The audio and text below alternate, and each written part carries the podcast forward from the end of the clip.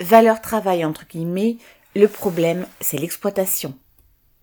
La polémique sur la valeur travail s'est amplifiée dans tous les médias depuis la fête de l'humanité.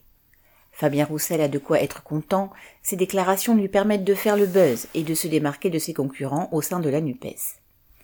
Roussel explique ses propos, opposant une supposée valeur travail entre guillemets à l'assistanat, par le fait que le RN a pu séduire des électeurs dans les quartiers populaires en se présentant comme le parti du travail.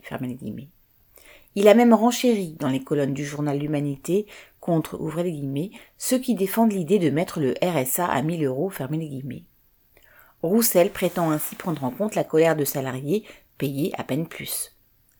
Mais en joignant sa voix à ceux qui opposent travail et allocation, que propose-t-il aux travailleurs? Certainement pas d'y voir plus clair et d'identifier leurs ennemis. Le patronat, quant à lui, peut d'autant mieux imposer bas salaires et conditions de travail dégradées qu'il s'appuie sur l'existence de millions de chômeurs pour faire pression sur les salariés et les pousser à accepter tous les reculs. Faire comme s'il existait deux catégories inamovibles, travailleurs d'un côté, assistés de l'autre, est de plus un mensonge. Chaque année, un quart des bénéficiaires du RSA en sortent, sans pour autant sortir de la misère, car ils retrouvent souvent le chômage après une période de travail. Le problème pour les travailleurs n'est pas de savoir s'ils sont pour ou contre une supposée, ouvrez les guillemets, valeur travail, fermez guillemets, qui existerait indépendamment des capitalistes qui dirigent l'économie. Car ce sont ces derniers qui dictent leurs lois aux travailleurs, leur imposent des salaires insuffisants pour vivre ou les transforment en assistés entre guillemets quand ils jugent plus rentable de licencier.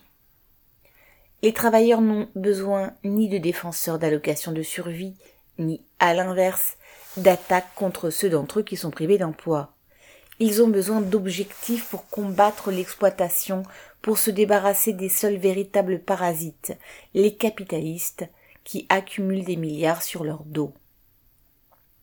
Il faut défendre la répartition du travail entre tous et l'augmentation massive des salaires en prenant sur les profits accumulés par les capitalistes. Cela signifie contester le pouvoir de cette classe capitaliste car ce n'est que dans une société débarrassée de sa domination que le travail pourra vraiment rendre sa dignité à l'humanité et que chacun pourra s'y épanouir.